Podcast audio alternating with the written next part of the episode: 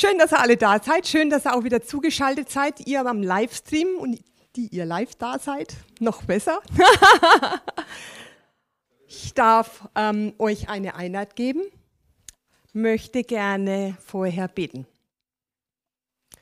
Danke, Herr. Danke, Herr, dass du jetzt durch mich sprichst dass dein Wort in mir Gestalt nimmt, dass du dein lebendiges Wort wirklich ausgießt. Ich bete, dass es nicht mein Wort ist, dass es kein Menschenwort ist, sondern dass es dein lebendiges Wort ist mit Kraft.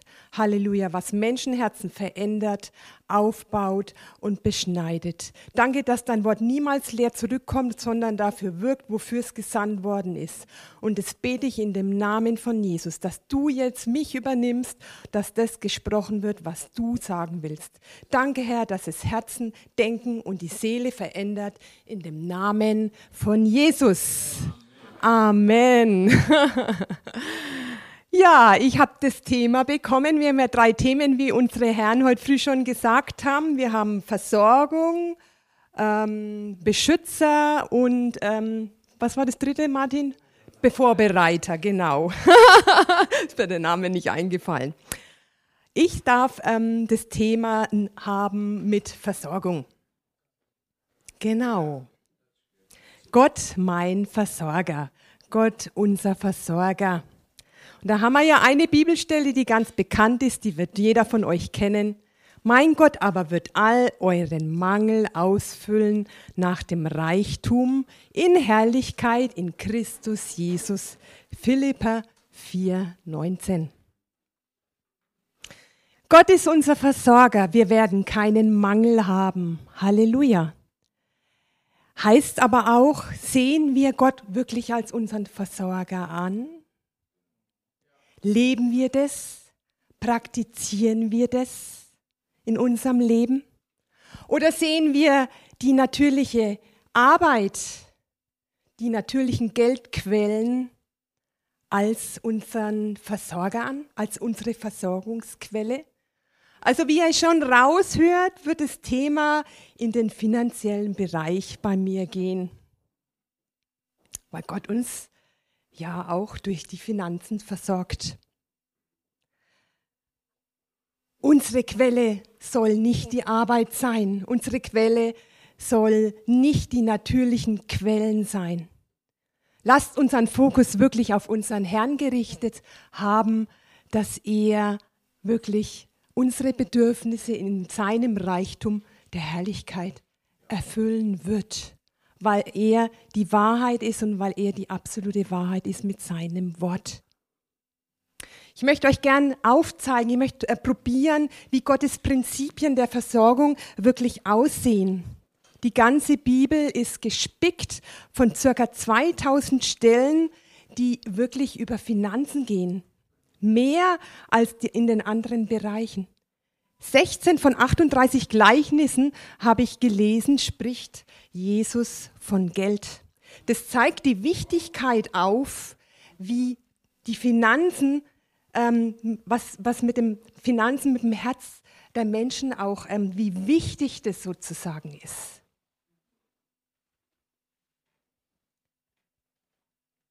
Wo wir das Geld ausgeben, zeigt die Wichtigkeit was wir mit unserem Geld machen.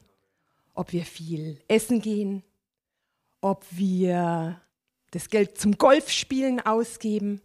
Meine Wichtigkeit zum Beispiel im natürlichen Bereich war eine ganze Zeit lang, ich, ich spiele Poi und habe mir viele Pois gekauft, Bänder, Kugeln, weil das mir im natürlichen Bereich wichtig war und ich gutes Material einfach haben wollte. Aber um wie viel mehr ist die Wichtigkeit für meinen Jesus?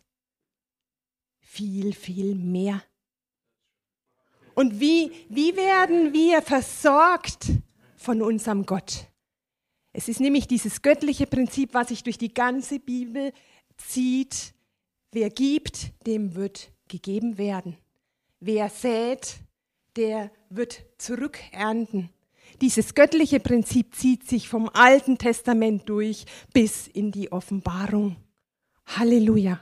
Und da möchte ich euch wirklich probieren, aufzuzeigen, wie das mit dem Zehnten ist, mit der Versorgung, wie aber auch mit den Erstgeborenen. Das ist nämlich ein ganz ähnliches Ding. Geld ist eine Prüfung des Herzens.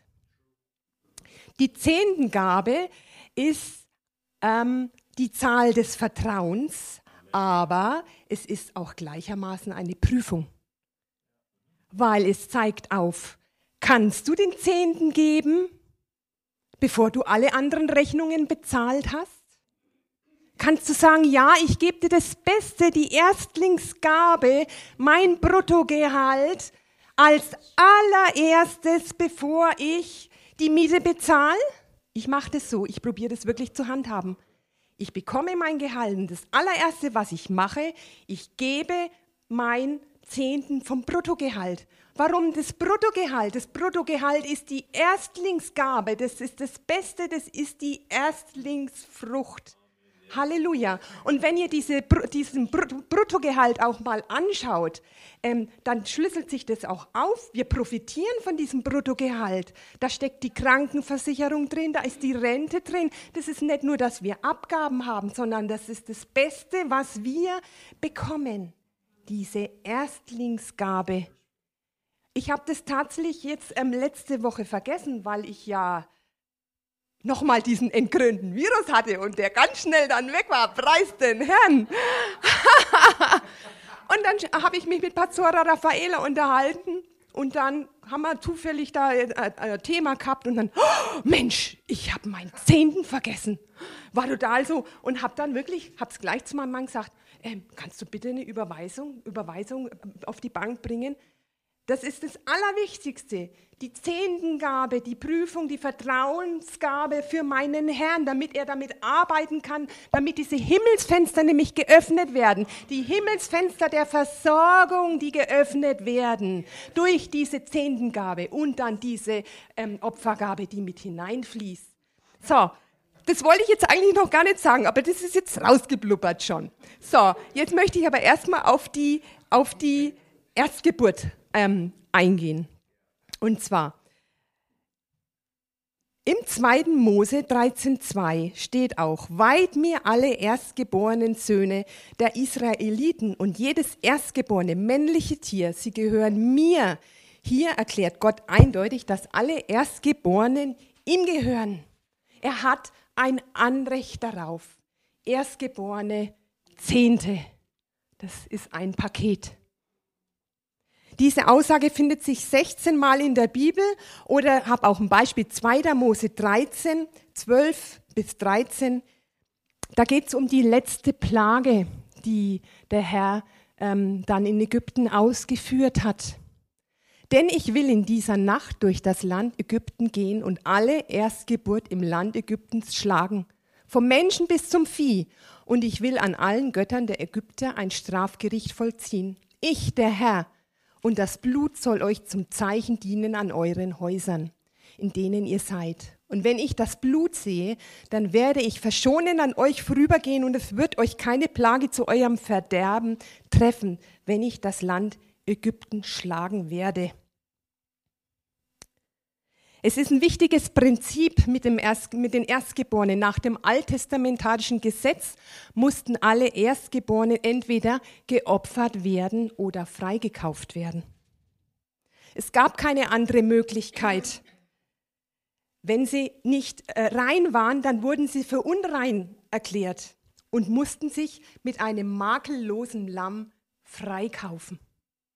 Wer war dieses makellose Lamm? Seht ihr die Parallele? Seht, seht ihr die Symbolik, die in diesem, in diesem Satz, in diesem Ding steckt? Jesus, das makellose, sünd, sündenfreie Lamm, was sich für uns, was wir jetzt feiern zu Ostern, ans Kreuz hat nageln lassen, gestern der Karfreitag, für unsere Sünden, für unsere Schuld, damit wir frei gekauft werden. Er, der ohne Sünde ist, der ohne Sünde war, damit wir vor den Thron Gottes treten können, ohne Schuld, ohne Minderwertigkeitsgefühle, mit Selbstbewusstsein, mit Gesundheit, mit Freiheit, mit allem, mit dem, was uns aus der Segenswelt gegeben worden ist, vor den Thron Gottes zu gehen und zu sagen, danke Jesus, dass ich zu Gott Vater kommen kann, dass du mich freigekauft hast durch das Blut von Jesus Christus. Das ist das, was Jesus getan hat am Kreuz, was wir feiern zu Ostern. Halleluja. Und er ist der Erstgeborene unter all, unter vielen Söhnen schreibt die Bibel. Halleluja. Wir sind die Brüder und die, die Geschwister Jesus, die freigekauft worden sind. Er, Jesus, war der Erstgeborene, der Erstgeborene, der frei, frei gemacht hat. Halleluja. Und deswegen konnte Gott, hatte auch Gott ein Anrecht, diese Plage zum Beispiel in Ägypten durchzuführen, weil er ein Anrecht hatte auf die Erstgeburt. Das war sein Recht, diese Söhne sich zu nehmen. Das Erste. Das zieht sich durch die gesamte Bibel und dann Jesus. Und dann haben sie das Blut ja an, an die Tür geschmiert. Und dieses Blut, habe ich gelesen, wurde in Kreuzform wirklich so aufgezeichnet, dass es ein Kreuz an der Tür war. Wusste ich nicht. Symbolik, Kreuz. Er wurde an ein Holz genagelt, damit wir frei würden. Halleluja. Danke, Herr. Er hat das Beste gegeben, seinen erstgeborenen, geliebten Sohn. In Je Danke, Herr. Danke, Jesus. Wow. Und dann ist dieses Alte Testament, was dann viele sagen, das hat keine Gültigkeit mehr, das ist Altes Testament. Ah, na ja, das war mal früher so. Das gehört alles zusammen. Das ist ein Buch und es hebt sich nicht auf. Ja, wir sind im neuen Bund, gar keine Frage. Wir haben den besseren Segen, wir haben die besseren Verheißungen. Das heißt aber nicht, dass wir ähm, das Alte Testament, dass das hinfällig ist. Aber wir können es beleuchten in einem anderen Licht im Neuen Testament. Und das hat dann auch wirklich Johannes der Täufer gemacht, als er dann Jesus auf sich zukommen sah im Neuen Testament, Johannes 1,29. Als dann ähm, wirklich ähm, Johannes erkannte, als dann Jesus ähm, ihm entgegenkam und er, er ihn getauft hat. Und dann sagt er, seht her, da ist das Lamm Gottes, das die Sünde der Welt wegnimmt. Yes, er hat ihn erkannt. Da kommt Gottes Sohn, der mich frei macht, der die Sünde der Welt getragen hat. Der Erstgeborene unter vielen Brüdern. Halleluja. Er erkannte die Rolle Jesu Christi. Danke, Jesus. Halleluja. Wow. So toll. Wow, danke, Jesus. Du bist wunderbar. Und dann können wir einfach ohne Schuld einfach zu ihm kommen, ihn preisen, ihn loben, ihn anbeten. Und so ist es auch mit unserem Zehnten. Das ist unsere Erstlingsgabe. Die soll man auf die gleiche Art und Weise geben. Im Vertrauen zu sagen, ja Herr, ich geb's dir. Ich vertraue dir. Und noch mehr, die Opfergabe. Und ich habe jetzt ein Buch gelesen, da war ein Mensch mit seiner Frau, der hat alles gegeben. Da habe ich schon zu Raffaella gesagt, boah, juiuiui. Also wenn da jetzt der Herr zu mir kommt und sagt, ich muss alles herschenken, huh, nicht easy du, hey. Pff. Also da würde ich auch schlucken. Und ein Ehepaar stand heulen dann wirklich vor dem Pastor, die den Scheck ausgestellt haben, weil Gott gesagt hat, gebt mir alles und sie haben es gemacht. Aber es war eine Prüfung. Der Pastor hatte, der Pastor hatte dann den Scheck zerrissen. Er wusste, was zu tun war und hat es zerrissen. Aber Gott hat ihr Herz gesehen. Er hat gesehen, ja, sie würden alles für mich aufgeben. Ihr Herz hängt nicht am Geld. Ihr Herz hängt nicht an den Finanzen, sondern ihr Herz hängt an Jesus. Und so soll es bei uns sein. Unser Herz bei Jesus Christus. Und wenn er sagt, wir müssen alles hergeben, dass wir im Vertrauen wirklich alles hergeben können, weil wir wissen, ich habe alles gegeben, du noch viel mehr, Jesus. Und ich vertraue dir, dass du mein Versorger bist. Und was war dann oft die Geschichte in dem Buch? Die haben ein Auto hergeschenkt zum Beispiel, dann kriegen sie einen dann kriegen sie ein Flugzeug oder irgendwas. Also dann, also wo, wo es dann eigentlich dann schaust, dann, wo, wo Gott immer mehr steigert, wo es, wo es belohnt wird. Aber wir wissen es ja in dem Moment nicht. Wir wissen es nicht. Wir wissen, dass es da steht, aber ob's, ähm, wie es jetzt Gott dann arrangiert, ja, haben wir keine Ahnung. Keine Ahnung. Das sind die Tests. Und dann werden die Himmelsfenster aufgemacht Gott sucht die Menschen, Gott sucht, geht umher, wem er wirklich vertrauen kann. Wer kann meine Finanzen wirklich halten? Wer ist ein treuer Verwalter, der das Geld nicht für sich ausgibt, sondern für mein Reich, damit das Wort rauskommt, damit das Wort an die Menschen kommt. Und dann haben wir keine Angst, weil wir wissen, er ist unser Versorger in allen Bereichen unseres Lebens. Und ich probiere das immer mehr in meinem Leben zu praktizieren. Das ist egal, was kommt, wo ich sage, schau mal mal, wie es mit meiner Arbeit weitergeht. Ist egal, ich habe keine Angst, weil ich weiß, du bist mein Versorger. Ich bin eine Zehntengeberin, ich bin eine Opfergeberin und ich stelle mich auf sein Wort, weil seine Verheißungen wahr sind. Und es steht geschrieben, dass ich dann keinen Mangel haben werde, weil mir die Himmelsfenster geöffnet worden sind und ich in überreicher Fülle genug haben werde. Genug. Mehr als genug. El Shaddai, allmächtig, Gott allmächtig, El Shaddai, Yahweh Jireh, unser Versorger. Halleluja. Halleluja. Und so wie Gott wusste, dass sein Wort die absolute totale Wahrheit ist, als er Jesus wirklich gegeben hat. Er hatte Glauben an sein eigenes Wort. Er wusste, wenn er Jesus für uns gibt, seine Erstlingsgabe, dann wird er viele Söhne erhalten. Und er hatte Glauben an sein Wort. Und das ist das, was wir auch haben. Wir haben den Gottesart von Glauben in uns. Er wächst. Je mehr wir die, die Predigt hören, in, je mehr wir im Wort ähm, wirklich lesen, wächst unser Glaube immer mehr und mehr und es sprudelt aus uns heraus. Und dann können wir das Gleiche tun. Yes. Halleluja. Ob es der finanzielle Bereich ist oder andere Bereiche.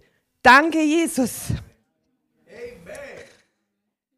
Denn die er zuvor ersehen hat, die er auch hat vorbestimmt, dem Ebenbild seines Sohnes gleichgestaltet zu werden, damit er der Erstgeborene sei unter vielen Brüdern. So, das habe ich jetzt ein paar Mal gesagt, das ist Römer 5, 29, das wollte ich jetzt nur mal noch angemerkt haben. Genau, Halleluja.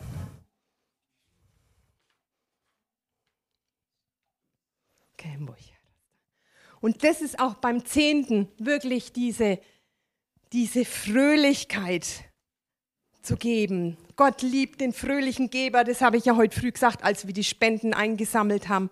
Er sieht, er sieht unser Herz und er sieht, ob wir mit einem liebenden Herzen geben, ob wir mit einem fröhlichen Herzen geben oder ob wir, oh, ich muss das jetzt halt geben.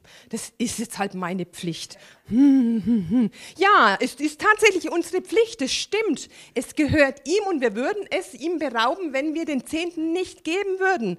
Da gibt es auch eine Stelle. Ähm, weiß jetzt, irgendwo habe ich es stehen. Naja, finde ich dann schon noch die Stelle. Ja, im Malachai 3,6 heißt es, Nee, das ist eine andere Stelle. ah ja, die finde ich dann schon noch. Also auf jeden Fall steht es, man soll Gott nicht in seinen Abgaben berauben. Doch, das ist Malachai 6, das ist, das stimmt schon. Das ist Malachai. Doch, das stimmt schon, das ist vorher. ähm, Weil es ihm gehört. Und ähm, ja, es ist eine Pflicht, aber trotzdem möcht, möchte Gott, dass wir es aus einem freigebigen, vertrauensvollen Herzen geben. Halleluja. Damit er es wirklich segnen kann. Das ist das, ähm, was wirklich ähm, diese Himmelsfenster wirklich ähm, eröffnet. Und das war ja auch tatsächlich auch eins der Probleme ähm, von Kain und Abel zum Beispiel. Der Kain ähm, hatte nicht ähm, das, das Erstopfer gegeben er hatte das nicht mit einem guten Herzen gegeben, mit einem freigebigen Herzen gegeben, mit einem wohlwollenden Herzen gegeben. Da ist kein Duft aufgestiegen zu, zum Herrn, sondern der Herr hat sich eher abgewandt. Und es war ja dann auch wirklich, dass es in dieser Stelle dann auch ähm, heißt, nach einiger Zeit gab kein sein Opfer. nach einiger Zeit, oh, na ja, jetzt gebe ich dir halt einmal den Rest, Herr, na, jetzt ist ein wenig was übrig geblieben von, meinen, von meiner Ernte und so, na ja, jetzt, jetzt opfer ich dir das mal. Würde mir tatsächlich auch nicht gefallen, wenn mein Sohn dann so mit so einer Einstellung ankäme, dann würde ich mir auch so ein bisschen denken, na ja, das ist jetzt nicht so toll. Verstehe ich Gott, dass er da die Nase gerümpft hat. Und dann sieht er aber den Abel, ähm, der wirklich seine Erstlingsgabe gegeben hat, wo der Duft aufgestiegen ist, wo die Himmelsfenster sich geöffnet haben, der seine erstgeborenen Nutztiere wirklich ähm, geopfert hat für den Herrn das Allerbeste und ihn damit geehrt hat. In dem Wissen aber auch wieder, dass Gott der Versorger ist, die, die Quelle, die Quelle seines Lebens, die Quelle seiner Ernährung haben wir ja heute früh auch schon gehört, ähm, dass, es, dass, dass Gott Brot vom Himmel hat regnen lassen oder dass Raben gekommen sind und Essen gebracht, gebracht hat oder dass Wachteln irgendwie runtergefallen sind. Ich glaube, da gab es so viele Wachteln, dass es ihnen zu den Ohren raushängt. Ich glaube, das war sogar diese Stelle. Von irgendwas haben sie gemurrt dann und dann hatten sie Überdruss davon, ähm, weil, weil Gott so viel davon von gegeben hat, weil er gesagt hat, naja, dann gebe ich euch jetzt halt bis zu den Ohren raus. Gott versorgt uns. Halleluja. Oder mit dieser Witwe, ähm, wo dann der Prophet dann kam und dann sagt, Mensch, äh, back mir mal bitte das Brot und dann ähm, die, die, die Witwe erstmal schaut, hm, ja, okay, also ich habe jetzt nur noch ähm, mein, mein letztes Ding dann und dann für meinen Sohn und für mich und dann, dann sterben wir. Aber was macht sie? Sie hat den Mann Gottes erkannt, den Propheten, der von Gott geschickt worden ist und stellt sich hin und sagt, ja, Herr, ich back dir das Brot. Und dann hat sie Überfluss von Öl und Mehl und wird eine steinreiche Frau. Das war der Segen Gottes. Sie hat sich gebeugt und hat gewusst, ja, Gott, Jahwe Jireh, El Shaddai, Gott allmächtig, ist mein Versorger. Und so wurde sie gesegnet. Die Frau ähm, mit den zwei Dinar zum Beispiel, die die zwei Dinar in den Tempel reingeschmissen hat, die hat alles gegeben. Und zwei Dinar sind vielleicht wenig, da haben die Leute geguckt, nur was will denn die Frau? Aber Jesus sah und wusste, wie viel Geld sie wirklich hatte, dass sie ihr allerletztes gegeben hat, um diesen Tempel um, um ähm, aufzubauen und Gott zu ehren damit. Und dann ist es egal, welche Summe du gibst. Es steht immer im Verhältnis, im Verhältnis, wie viel Geld ein Mensch wirklich hat. Wenn ein Milliardär eine Million gibt, ja, was ist eine Million bei, bei, bei 10 Milliarden? Das ist ein Tropfen auf dem heißen Stein. Verdient aber jemanden Hartz-IV-Empfänger, vielleicht, keine Ahnung, was, was, 500 Euro oder irgendwas und ähm, gibt 100 Euro oder 150 Euro. Das, da, das sieht Gott das Herz weil 150 Euro dann für so einen, für einen armen Menschen wirklich viel ist. Das heißt, das heißt jetzt nicht, dass, dass, das Geld irgendwie da entwertet ist. 1000 Euro sind 1000 Euro, eine Million ist eine Million, ist überhaupt gar keine Frage. Aber die Relation dazu ist, ähm, ich denke, ihr wisst, was ich meine. Halleluja. Danke, Jesus. Halleluja. Bringt das Beste unserem Herrn die Schafe, ähm, wenn ein Lamm geboren worden ist, ist immer, sind immer die ersten Lämmer ähm, Gott gegeben worden. Das ist dieses göttliche Prinzip. Und es ist immer Glauben notwendig, das Erste zu geben. Es fällt nicht immer leicht. Ich habe auch schon Situationen gehabt, da hat der Herr gesagt, no, jetzt gibst du mal so und so viel Geld dann, wo ich mir dachte, oh, okay. Hm, aber gut, wenn es der Herr ist, dann, dann mache ich das oder mach dieses und jenes, weil ich mich nicht mit meinem Herzen an das Geld hängen will. Geld ist wichtig, überhaupt gar keine Frage, aber Jesus ist mein Versorger und er gibt mir von den Gottlosen, ähm, wird er mir den Reichtum der Welt geben, damit er mich versorgt. Aber um wieder ein weiterer Segen sein zu können, ein Segen, dass, dass wir in die Evangelisation gehen können, dass wir das Wort rausbringen können, dass wir eine weitere Gemeinde aufbauen können. Einfach um Jesus Christus zu repräsentieren. Halleluja, Segen. Ähm, jetzt auch in dieser, in der Zeit, wo Hungersnöte vielleicht dann kommen werden, dass wir sagen können, ja, wir haben so viel Geld, dass, sie, dass wir Geld in die Nationen spenden können. In, in die Ukraine haben wir jetzt Geld gespendet. Halleluja, um den Menschen wirklich zu helfen. Das ist wichtig und dafür brauchen wir Geld. Und deswegen ist es, es ist gut, dass wir viel Geld haben, aber mit der, mit der richtigen Herzenseinstellung. Geld darf keine Macht über uns haben, sondern die einzige Macht, die über uns regieren sollte, ist Jesus Christus, Gott Vater, der Heilige Geist, der über uns regiert. Halleluja.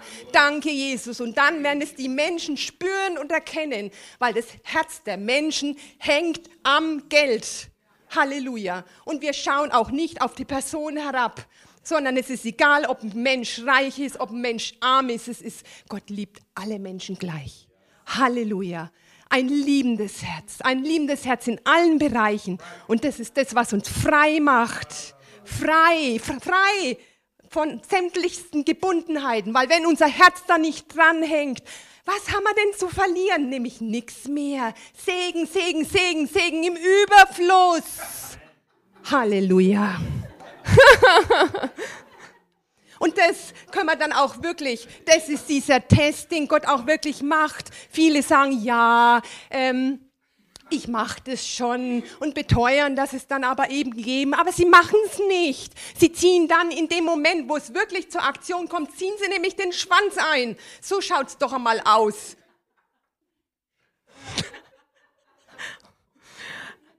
Sondern sie, sie machen es in Aktion wir Glaubenden. Wir machen es in Aktion und in Glauben. Halleluja. Danke, Jesus.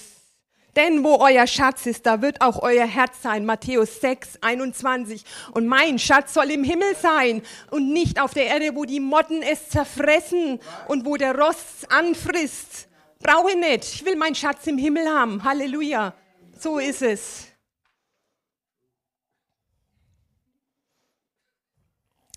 Dann die ganz bekannte Stelle, ich meine, die kennt ja jeder von euch, habe jetzt schon ein paar Mal auch ein bisschen leicht angeschnitten.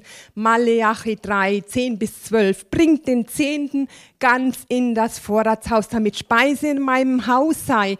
Und prüft mich doch dadurch, spricht der Herr der Herrscher, ob ich euch nicht die Fenster des Himmels öffnen und euch Segen in überreicher Fülle herabschütten werde.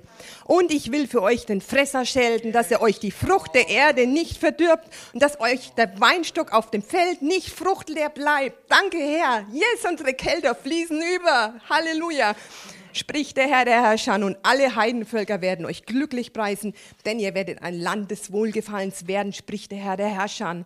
Das heißt, wenn wir auf Gott vertrauen, dann haben wir den völligen Überfluss, so viel, dass wir immer mehr geben können und das noch viel, viel mehr. Halleluja. Die wörtliche Umsetzung, Übersetzung lautet aber, und euch einen Segen ausgieße und das nicht genug. Nicht genug. Das heißt, es fließt über in überreicher Fülle. Und die Opfergabe bringt aber diesen zusätzlichen Segen herbei. Der Zehnte öffnet die Himmelsfenster und der, die Opfergabe bringt die Bewässerung dazu. Und dann, dann, Gott lässt sich nicht spotten. Haben wir heute früh auch gehört, die Bibelstelle, die ich vorgelesen habe. Gott lässt sich nicht spotten. Er, er, sein Wort ist die Wahrheit. Und da lässt er sie nicht irgendwie mal einen kleinen, ach, ich gebe dir jetzt mal einen kleinen Geldsegen, sondern er belohnt es dann auch. Aber er sucht, wie gesagt, wie ich vorhin gesagt habe, wirklich Menschen, die es nicht für sich ähm, verwenden, sondern die es wieder rausgeben. Klar, wir werden gleichermaßen mitgesegnet, überhaupt gar keine Frage. Gott hat nichts gegen eine schöne Wohnung. Gott hat nichts äh, dagegen, dass wir uns gut anziehen oder ähm, dass wir äh, ein gutes Auto fahren. Wie wichtig ist es, dass Apostel Mark ein gutes Auto fährt? Mensch, wenn er mal ein paar hundert Kilometer rumfährt, weil er zum Dienst muss, das bringt nichts, wenn er mit einer Rostlaube rumkutschiert und die dann vielleicht einmal schnell irgendwo stehen bleibt und dann der ADAC kommen muss und er dann nicht pünktlich zu seinem, zu seinem Termin ist, wo es vielleicht um Leben und Tod geht. Das, dieses Denken müssen wir uns aneignen. Nicht, dass der Pastor unser Geld will oder irgendwie, ähm, keine Ahnung, das Einsacken für sich, sondern ähm, es ist wichtig, dass er ein gutes Fahrzeug hat, damit er schnell zu dem Ort hinkommen kann, damit wirklich den Menschen gedient wird. Und wenn er ein Flugzeug vielleicht einmal hat und äh, nach was weiß ich, nach Australien fliegen muss, ähm, dann braucht er ein Flugzeug und nicht mit, mit einem Auto. Da fliegt er sowieso schon lang genug nach Australien.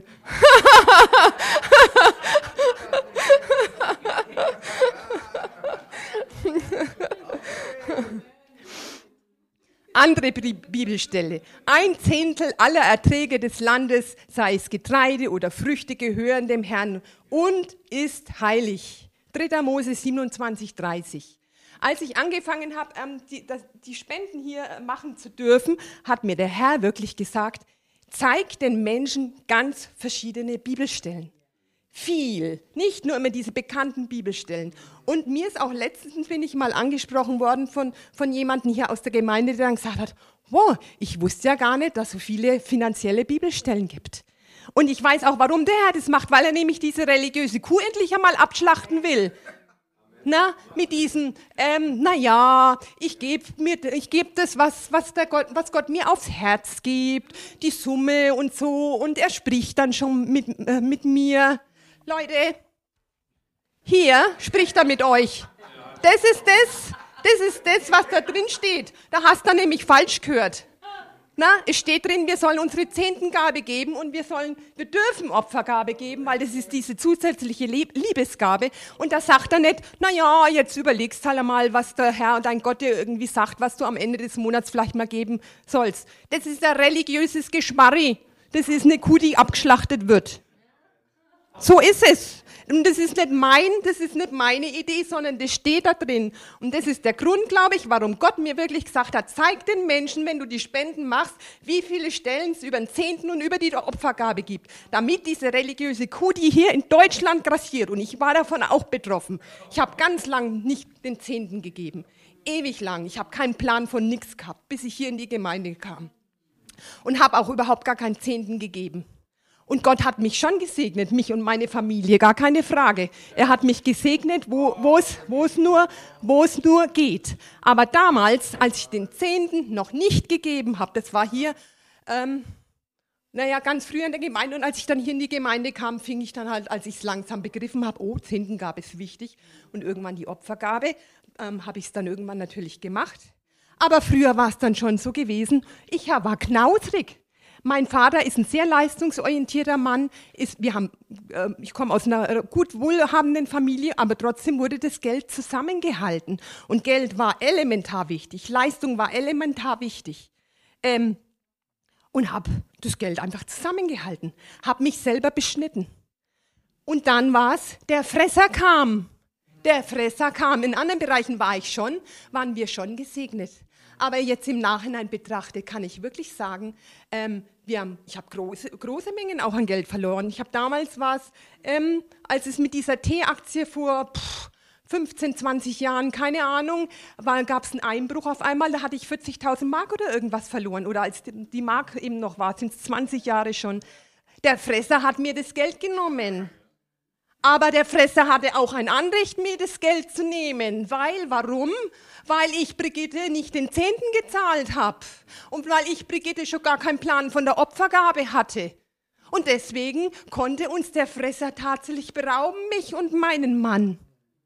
So, und jetzt, seit vielen Jahren gebe ich den Zehnten und immer mehr weil ich es begriffen habe, weil ich es begriffen habe, dieses göttliche Prinzip, was durch, die, was durch die Bibel wirklich zieht. Und selbst mein Mann hat es schon so ein bisschen begriffen, wo er, wo er merkt, hm, okay, ähm, naja, dann, dann, dann bet halt jetzt mal, ähm, wo, wo wir dann gesagt haben, naja, wie könnte man denn jetzt unser Geld dann vermehren?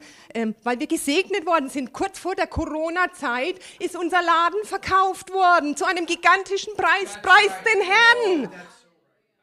Wäre das später gewesen, dann wäre das, dann hätten wir Einbruch bekommen. Zum richtigen Zeitpunkt sind wir gesegnet worden, dass diese Immobilie verkauft worden ist. Und dann haben wir überlegt, was, wie setzen wir es denn um? Wie machen wir es, dass das Geld gut investiert wird? Gut investiert auch eben wieder das rauskommt, weil ich es eben für meinen Herrn auch verwenden will. Gut, was mein Mann mit seinem Geld macht, ist, ist, ist dann seine Angelegenheit. Ne? Also, aber er, er, hat ein gutes Herz und er hat begriffen, ähm, dass da seine Frau, da scheint schon was dran zu sein, was, was die Frau da sagt irgendwie. Da hat er nämlich dann mal gesagt, na ja, also dann, dann bet halt mal drüber. Oder also du, also ich höre ja die, die Stimme des Heiligen Geistes. Ich höre das ja jetzt nicht, aber du hörst es doch. Und dann kam der Apostel Mark mit seinem Zionöl daher galoppiert. Ich hab lang, wir haben lang immer wieder probiert. Wir haben auch verschiedene Sachen. Ich kann euch auch empfehlen. Investiert in Gold. Ich denke, das segnet, das segnet Gott als, als, als Quelle. Ähm, und dann kam er mit dem Zionöl und da hatte ich, yes, das ist jetzt, jetzt habe ich es gehört, die Stimme des Heiligen Geistes. Und ich habe auch gehört, wie viel ich investieren soll. Und das hat mir mein Mann gemacht und mein Mann hat es gemacht. Der hat es mir dann, weil das war dann auch in dem entkrönten Virus, konnte ich nicht selber auf die Bank gehen. ich wollte aber, dass das, dass das unter Dach und Fach ist. Ich möchte dann auch, dass es so schnell wie möglich die Sachen erledigt sind. Dann kann ich es an Akta legen. Dann ist es gelaufen. Dann geht er also auf die Bank und sagt, der, der, der Chef von der Bank dann, was ist denn das für ein Ding da irgendwie, so ein kleines, kleines Ding da irgendwie. Und dann sagt mein Mann nur, ja, also das ist mir im Auftrag, ich muss, das, das, der Auftrag ist mir gegeben worden, ich soll das ausführen. Ähm, aber er, er, er macht es. Und ich habe auch darüber gebetet. Ich habe die Hand dann auf meine Aktien dann draufgelegt und habe gebetet, Herr, im Namen von Jesus, glaube ich, für eine hundertfältige Frucht. Ich habe gar nicht klein angefangen mit 30, 60, hundertfältig, sondern in mir ist aufgekommen. Ich glaube für eine hundertfältige Frucht, damit ähm, wir Millionen haben, weil ich glaube nämlich für Millionen. Halleluja. Danke, Herr. Und ich glaube, dass das eine göttliche Offenbarung war vom Apostel Mark mit diesem Zionöl. Jetzt war ich da auch noch Werbung dafür. ai, ai, ai, ai, ai. Naja, und wenn dann die Leute dann immer sagen, naja, mit dieser religiösen Kuh, Gott hat ähm, mir das gesagt, ich soll dies und diese und jene Stelle, ähm, ähm, ähm, die, äh, die Summe jetzt dann geben, wie gesagt, das ist Quatsch. Der Zehnte ist da und ja, das ist ähm, Altes Testament ist auch Quatsch, weil das gehört zusammen. Es steht nämlich auch geschrieben. Nein, im Malachai 3,6 heißt es, ich bin der Herr, und ich habe mich nicht geändert. Er hat sich nicht geändert. Das heißt nicht, dass, im Alten, äh, dass das Neue Testament das ähm, Alte Testament dann aufhebt, dass diese Zehntengabe nicht mehr gültig ist. Er hat sich nicht geändert. Er ist immer der gleiche, war und ist und in Ewigkeit. Halleluja.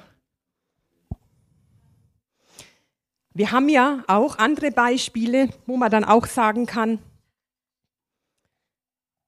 Du sollst nicht Ehe brechen zum Beispiel. Als Beispiel, du sollst nicht Ehe brechen. Und dann, ähm, also ich will das jetzt so als Beispiel irgendwie geben mit dem Alten und mit dem Neuen Testament, dass sich das nicht aufhebt. Im Neuen Testament sagt dann Jesus ja noch, du sollst eine Frau nicht nur mit, du darfst eine Frau nicht mit begehrlichen Augen anschauen. Das ist nochmal ein Level hochgehoben worden. Nicht aufgehoben. Ich, der Herr, bin derselbe, ich ändere mich nie. Halleluja. Betet für eure Feinde. Liebt eure Feinde. Ihr sollt nicht töten.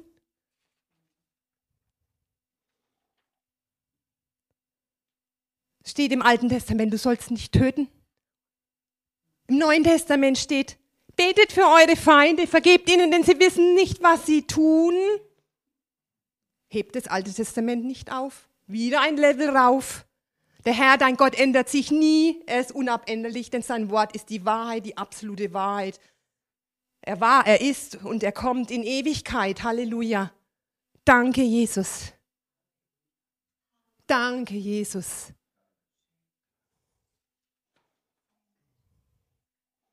Neues Testament. Hebräer 7, 8 und 10. Wieder eine Stelle für den Zehnten.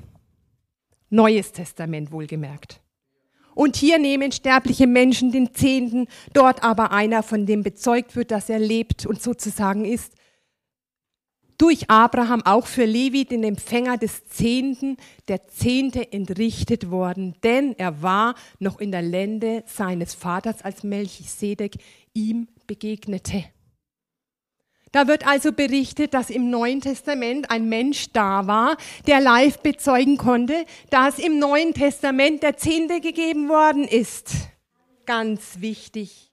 Wichtige Stelle für jemanden, der noch so eine religiöse Kuda in sich hat, dass man da das wirklich aufzeigen kann. In Liebe. Alles in Liebe. Weil ähm, sie müssen es erst lernen. Es muss erst das Denken verändert werden. Die Seele ist geprägt. Und dann lernen es Immer mehr und mehr. Wir leben es vor. Wir sind das lebendige Beispiel in allen Bereichen unseres Lebens, finanziell oder andere Sachen.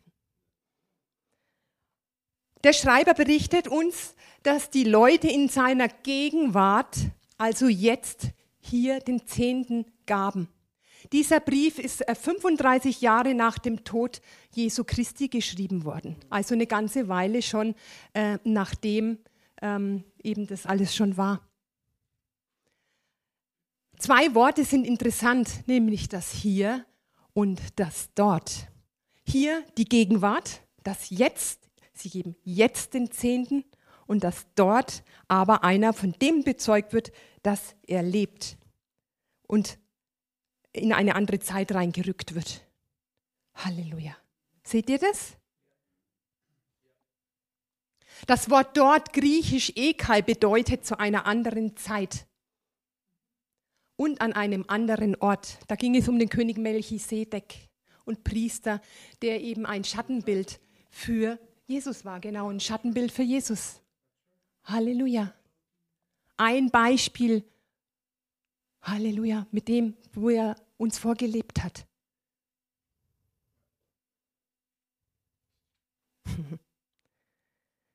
Ja, der Zehnte ist keine Pflicht.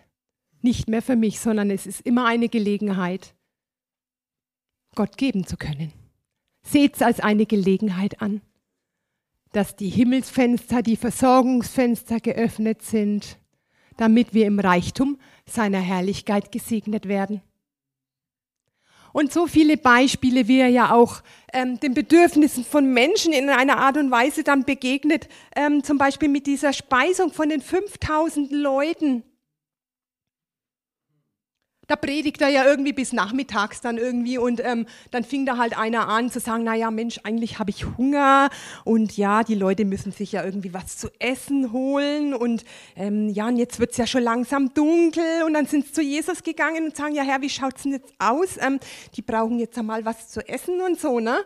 Ähm, und dann sagt Jesus, ja, dann schau da mal, kratzt da mal alles Essen zusammen so ähm, und, und schaut mal, was zusammenkommt. Und dann, dann schauen sie erst mal so, hm, okay. Und ähm, dann ähm, holen sie das Essen her. Ihr kennt ja alle die Geschichte ne? vom Fisch und vom, vom Brot. Wie viel haben sie denn da gehabt? Ähm, zwei Fische und fünf Brote. Genau, haben es dann eingesammelt. Und dann sagt der Jesus, teilt sie aus. Und dann überlegt er mal, es waren 5000 Leute, da waren aber irgendwie auch noch Frauen und Kinder dabei. Das heißt, keine Ahnung, 20.000 Leute oder irgendwie sowas. Zwei Fische, fünf Brote. Hm, vom Natürlichen haben wir da ein Problem, ne? und hätten sie es selber gegessen, dann wäre es weg gewesen. Dann hätten sie sich selbst versorgt, hätten vielleicht ein bisschen ihren Hunger irgendwie ähm, abgespeist ähm, und dann wäre es das gewesen. So, dann hat es aber Jesus in ihre Hand gegeben, hat gesagt, okay, teilt's aus. Hat vorher drüber gebetet, hat den Segen Gottes ausgegossen. Und die hätten auch noch sagen können, ja Herr, willst du nicht noch ein wenig länger drüber beten und so, zwei Fische und fünf Brote, vielleicht müssen wir da ein wenig länger Segen aussprechen und so. Sie haben es dann einfach ausgeteilt. Und dann sind Körbe voller Brot ja übrig geblieben. Ihr kennt ja, ihr kennt die Geschichte. Halleluja. Sie haben es aus, sie haben es gebrochen, sie haben es geteilt und dann ist der Segen in Aktion gekommen. Sie haben es getan, getan und der Segen kommt.